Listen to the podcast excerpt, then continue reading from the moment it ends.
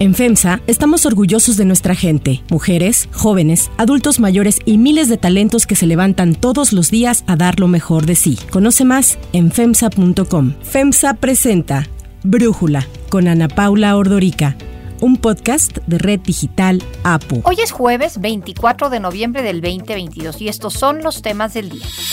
Gabriel Boric, presidente de Chile, está de visita en México. Ayer se reunió con el presidente López Obrador y hoy lo hará con Sheinbaum. Una nueva porra de los aficionados pone en problemas a la selección mexicana en Qatar 2022. Pero antes vamos con el tema de profundidad. El martes pasado, la Suprema Corte inició la discusión del proyecto del ministro Luis María Aguilar sobre la prisión preventiva oficiosa en México. Aguilar Morales propuso otra interpretación semántica del término de manera que no viole los derechos humanos, buscando que la medida no se aplique de forma inmediata. Aclaró que no busca eliminarla. Esta propuesta no significa, desde luego, como se ha pensado, la desaparición de la prisión preventiva, ni la liberación inmediata de las personas que actualmente están en presión preventiva oficiosa con fundamento en las normas que se proponen declarar inconstitucionales. De hecho, no es tema. El debate del proyecto continúa hoy jueves cuando se espera su votación. Hay que recordar que en México existen dos tipos de prisión preventiva. La justificada, que se dicta tras identificar que existe riesgo de que el acusado o daña a la víctima, se fugue o dificulte el proceso penal, y la oficiosa, que envía a los acusados a prisión mientras duren sus procesos judiciales. Se aplica a 16 delitos denominados de alto impacto que están establecidos en el artículo 19 de la Constitución. Entre ellos está el feminicidio, el robo a casa habitación y la delincuencia organizada. En septiembre, el ministro Luis María Aguilar puso a discusión en la Corte su primer proyecto sobre la prisión preventiva oficiosa en donde se debatió la acción de inconstitucionalidad. Tras la discusión, el proyecto fue rechazado y se concluyó que la Corte no tenía la facultad para modificar la Constitución. Fue así que el ministro Aguilar Morales decidió retirar su proyecto y fortalecer en esta nueva discusión ya no plantea que la medida cautelar se elimine de la Constitución, ahora busca su reinterpretación, propone que se deje de entender el término oficioso como automático y así los jueces deberán analizar caso por caso. El entendimiento de la prisión preventiva oficiosa como una medida automática suprime por completo los rasgos del sistema penal acusatorio, en el que el Ministerio Público está obligado a argumentar los motivos que a su juicio hacen procedente la medida cautelar. Agregó que la concepción de la prisión preventiva oficiosa como una medida que opera de forma automática e irreflexiva debe considerarse como una pena anticipada que va en contra de los derechos humanos, por lo que debe de ser inadmisible en un Estado constitucional. Según la Secretaría de Seguridad, a junio de este 2022, la población carcelaria del país era de más de 226 mil personas, de las cuales más de 92 mil estaban en prisión preventiva. Datos de la encuesta Nacional de Población Privada de la Libertad mostraron que las personas en prisión preventiva oficiosa viven violencia y carencias. Un ejemplo es que en los centros penitenciarios no se les garantiza el acceso a medicamentos ni atención médica. Esta es una de las muchas razones por la que organizaciones civiles sostienen que la medida cautelar va en contra de los derechos humanos. En la sesión de hoy, los ministros también debatirán si los delitos financieros que hoy están en el catálogo de prisión preventiva oficiosa son o no una amenaza a la seguridad nacional con la votación, los ministros podrían dejar fuera este tipo de delitos del artículo 19 constitucional. El ministro Luis María Aguilar se pronunció al respecto. Los delitos de contrabando, defraudación fiscal, sus equiparables, así como los delitos relacionados con comprobante fiscal, no pueden considerarse como ilícitos penales cuya gravedad ponga en peligro y en riesgo la seguridad de la nación. Ante la posibilidad de una reforma a la prisión preventiva oficiosa, esto ha dicho el presidente Andrés Manuel López Es vergonzoso cómo proteger a delincuentes nada más porque son potentados o de cuello blanco. Esta postura se debe a que en el 2019 una reforma al artículo 19 encabezada por su gobierno aumentó el catálogo de delitos que ameritan prisión preventiva oficiosa pese a que organizaciones como Naciones Unidas se opusieron. El proyecto necesita ocho votos de los 11 ministros para ser aprobado. Uno de ellos, Juan Luis González Alcántara, ya dijo que va a votar en favor de la propuesta. Sin embargo, tres se han pronunciado en contra. Jorge Pardo Rebolledo, Alberto Pérez Dayán y Yasmín Esquivel Moza. La ministra Esquivel negó que la prisión preventiva oficiosa se imponga de manera automática, pues el juzgador no actúa de forma inmediata. Agregó que la decisión de suprimir la medida cautelar no está en sus manos, sino bajo el control del Congreso de la Unión y las legislaturas de las entidades federativas. El análisis. Para profundizar más en el tema, le agradezco a Estefanía Vela, maestra en Derecho, directora ejecutiva de Intersecta, platicar con nosotros. Estefanía, ¿qué piensas de este nuevo proyecto del ministro Aguilar? Lo primero que quiero decir es gracias por ese increíble resumen. Creo que uno de los primeros problemas lo vemos en la misma discusión de la Corte. El martes, el ministro ponente Luis María Aguilar tuvo que volver a aclarar que su proyecto no está en contra de la prisión preventiva, punto, sino en contra de la prisión preventiva oficiosa que se contrapone a la prisión preventiva justificada. Y esto nomás lo señalo porque me parece muy, muy importante enfatizar lo, que tú has dicho. Lo que está en juego es qué exigimos de las autoridades para que encarcelen personas. Nomás empezar por esa parte. O sea, lo que está en juego es si mandamos a las personas a prisión después de un juicio o con base en un prejuicio. Y como bien dijiste también, no está fácil, no es un caso fácil. Esta es la tercera ocasión que discuten este caso en particular. El ministro Luis María Aguilar, como bien dijiste, después de la discusión de septiembre, regresa con una nueva propuesta para resolver este caso que trata de recoger, digamos, las inquietudes de distintos ministros y ministras. Ahora, ¿qué opino o qué me gustaría a mí resaltar? Lo primero, y creo que por eso el presidente Aguilar insistió en esta parte de consenso, es que en septiembre, de los 11 ministros y ministras, 8 dijeron con todas sus letras que la prisión preventiva oficiosa, entendida como el encarcelamiento automático de las personas con base en un prejuicio es violatoria de derechos humanos. Entonces, e, ese es un mensaje que me parece muy importante recalcar. Incluso los tres ministros que ya votaron en contra, como dijiste tú, solo una de ellas, que es la ministra Yasmín Esquivel, se pronunció a favor de la prisión preventiva oficiosa. Los demás no se han atrevido a decir que esto es una buena medida. La disputa está, y creo que de eso hay que estar pendiente en la discusión de la Corte, de qué hacer con la prisión preventiva oficiosa porque está en nuestra Constitución ¿no?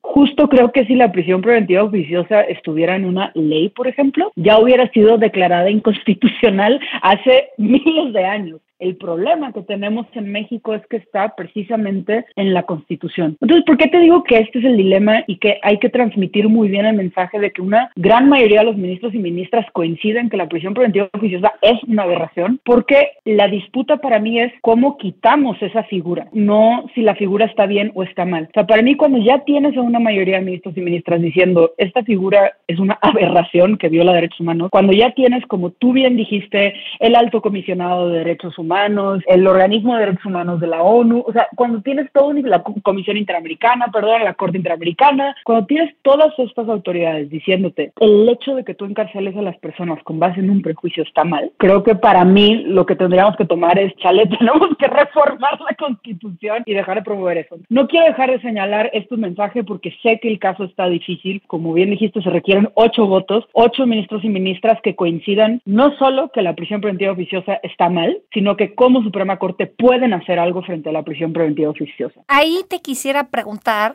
quizás vale la pena irnos un paso atrás. ¿Cómo llega todo este catálogo de delitos a el artículo 19 constitucional? Porque si bien ya existía, se fue ampliando este catálogo. Fíjate que la historia de la prisión preventiva oficiosa es muy interesante porque la tenemos desde hace más de 100 años. Siempre la hemos tenido en la Constitución. Antes era incluso peor. Por ejemplo, antes te metían a la cárcel de cajón una vez que te y solo podías salir si no estabas acusado de un delito grave y si pagabas fianza. Entonces, encima de todo, condicionaban que salieras de la cárcel a que tuvieras dinero. Con la reforma de 2008, que es la reforma penal que implicaba esta gran transformación del sistema penal para que ahora sí estuviera basada en los derechos humanos, se planteó la posibilidad de ya quitar esta figura de la Constitución. No se logró. De cualquier manera, se acotó solo a ciertos delitos. Antes la Constitución decía delitos graves. ¿Y qué entendíamos por delitos graves? Cada estado decidía. 2008, digamos, persiste, pero se acota. Lo que pasa es que 2019, como tú bien señalas, en lugar de quitar esta figura, que de nuevo, muchos órganos internacionales llevan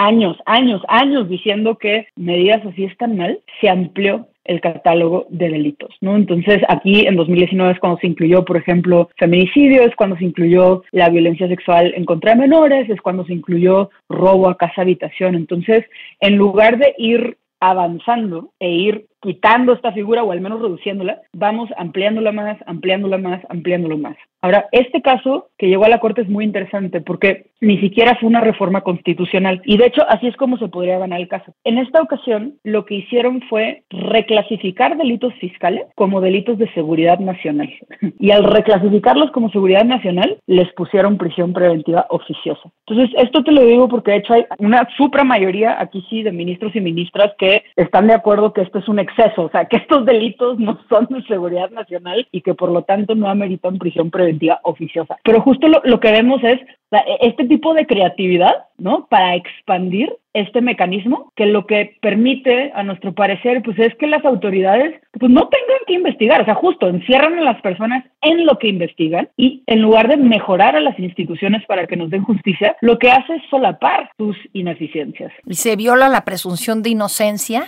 Sí, la prisión preventiva per se te permite meter a alguien a la cárcel sin saber que es culpable, pero la justificada mínimo tienes prueba de que la persona, como tú dijiste, o se está fugando, o está amedrentando testigos, o está poniendo en riesgo el proceso. Entonces, la prisión preventiva justificada se justifica. Hay una causa. La oficiosa no muestra nada y de ahí que viole la presunción de inocencia. Te tratan como culpable, te encarcelan y la autoridad no tiene que demostrar absolutamente nada. Pues estaremos pendientes de la discusión este día. Estefanía Vela, muchísimas gracias por tu análisis y por platicar con nosotros. Muchísimas gracias a ti. Pues sí, crucemos los dedos y a ver si la Corte nos da el Mundial. Gracias, Estefanía. Un abrazo. Si te gusta escuchar Brújula, te invitamos a que te suscribas en tu aplicación favorita o que descargues la aplicación Apo Digital. Es totalmente gratis y si te suscribes será más fácil para ti escucharnos. Además, nos puedes dejar un comentario o calificar el podcast para que sigamos creciendo y mejorando para ti. Hay otras noticias para tomar en cuenta. 1. Boric en México. El presidente de Chile, Gabriel Boric, se encuentra de visita en México. El plan original de este viaje era que se diera en el marco de la cumbre de la Alianza del Pacífico, pero esta fue cancelada de último momento. El mandatario chileno aterrizó la noche del martes en el Aeropuerto Internacional Felipe Ángeles, en el AIFA, en donde fue recibido por una comitiva de la Secretaría de Relaciones Exteriores. Tras un encuentro con empresarios de ambos países y una visita al Monumento Héroes de la Patria, Boric se reunió con el presidente López Obrador en Palacio Nacional. Decirles que para nosotros, como chilenos, México es un país muy significativo, con el que en diferentes ocasiones de nuestra historia hemos experimentado el valor de la solidaridad y el aprendizaje recíproco. Al ser cuestionado sobre la selección del nuevo presidente del BID, aseguró que evitaría hacer comentarios. Esto después de que López Obrador criticó la actitud de Brasil y Argentina en el proceso que llevó a que el brasileño Ilan Goldfagen quedara al frente del organismo y que el candidato de México, Gerardo Esquivel, solamente recibiera dos votos. También advirtió que aunque en diversos países de América Latina hay gobiernos de corte progresista, la democracia está en riesgo. Ironizó sobre las conferencias presidenciales en México. Muchas gracias, Emir, por tu pregunta. Ya entendí por qué las conferencias en México duran tanto tiempo entre la energía del presidente y las preguntas que dan para redactar una tesis de respuesta, es difícil ir al grano. Fiel a su estilo, López Obrador insistió en que a pesar de los fraudes que padeció, el pueblo de México optó por una transformación por la vía pacífica. La verdad nos costó porque fueron tres veces y sabíamos que las cartas estaban marcadas y que los dados estaban cargados y que no había democracia, pero que iba a llegar el momento en que iba a tener tanta fuerza nuestro movimiento que iba a ser imposible que se evitara el triunfo democrático de nuestro país. Hoy, Boric visitará una escuela en la Ciudad de México, acudirá al Senado y tendrá un encuentro con la jefa de gobierno Claudia Sheinbaum. Concluirá su agenda con una reunión con empresarios chilenos y finalizará así su visita a nuestro país. 2. Riesgo en Qatar. La FIFA informó que abrió un expediente disciplinario contra la Federación Mexicana de Fútbol por las porras que consideró ofensivas de los aficionados del Tri en el estadio de Qatar durante el partido México-Polonia. El organismo deportivo no especificó cuáles son las expresiones de los mexicanos que detectaron durante el partido en contra de Polonia. Sin embargo, señaló que la medida se fundamenta en el artículo 13 del Código Disciplinario que castiga el hecho de ofender la dignidad o la integridad de un país, persona o grupo con palabras despectivas, discriminatorias e injuriosas. La FIFA castiga este tipo de infracciones con una suspensión de hasta 10 partidos cuando se trata de un jugador o un oficial y con una multa de al menos 20 mil francos suizos y un partido cerrado al público cuando se trata de una federación. Aunque en esta ocasión no se ha detallado la sanción que podría recibir México, se habla de medidas como una multa, la pérdida de puntos e incluso la exclusión del torneo. Se trata del segundo expediente que abre la Comisión de Disciplina en Qatar 2022 tras el que se hizo contra Ecuador por el mismo motivo derivado del partido en el que enfrentó a los anfitriones cataríes. Y en otros temas de Qatar, ayer quien dio la sorpresa fue la selección española que se impuso 7 a 0 a Costa Rica, una de las mayores goleadas en la historia de los mundiales. España es ahora la quinta selección que logra un 7 a 0 en una Copa del Mundo, cuyo marcador solo lo había logrado Uruguay, Turquía, Polonia y Portugal. Para Brújula, Georgina González, comentarista deportiva en TUDN y W Radio, nos habla sobre este expediente disciplinario contra México, así como los partidos de hoy en Qatar. México, yo creo que debe tener una oficina especial en FIFA en donde digan asuntos relacionados con la afición de México, Federación de México, jugadores de México. Bueno, resulta que en el partido contra Polonia sí se detectó un sector de la afición que pintaba como que iba a hacerle el grito homofóbico al portero, agitando las manillas y gritando así el eh, y a la hora de la hora no gritaban, pero sí otros cánticos que son muy conocidos en los estados de fútbol y que tienen connotaciones y contenido homofóbico. Parece que la afición, que la sociedad, que esta parte de quienes constituyen un poco el corazón y el latido en los estadios del fútbol de México no entienden realmente de qué se trata. Los gritillos que está haciendo la afición que no entiende ya fueron registrados por personajes de la FIFA que preguntan ¿y eso qué gritaron? ¿Qué quiere decir? Tradúceme. Nunca falta alguien que lo entienda y no sabemos si va a empezar a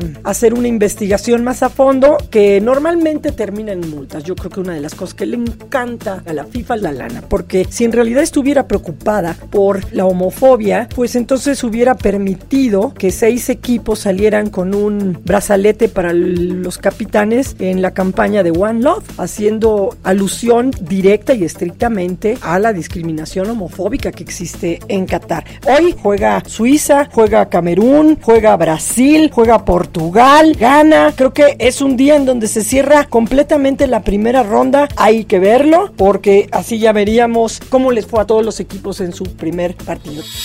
Para cerrar el episodio los dejo con música de Harry Styles.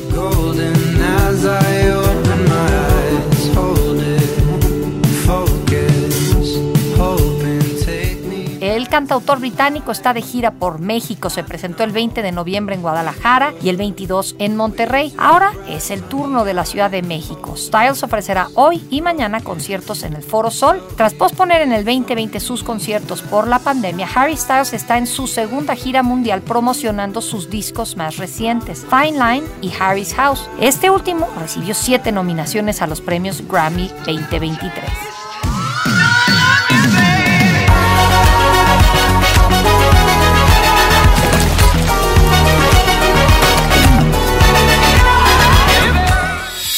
Yo soy Ana Paula Ordorica. Brújula lo produce Batseba Faitelson. En la redacción, Airam Narváez. En la coordinación y redacción, Christopher Chimal. Y en la edición, Cristian Soriano. Los esperamos mañana con la información más importante del día. Oxo, Farmacias ISA, Cruz Verde, Oxo Gas, Coca-Cola FEMSA, Invera, Torrey y PTM son algunas de las muchas empresas que crean más de 245 mil empleos tan solo en México y generan valor como parte de FEMSA. FEMSA presentó Brújula con Ana Paula Ordorica, un podcast de Red Digital APO.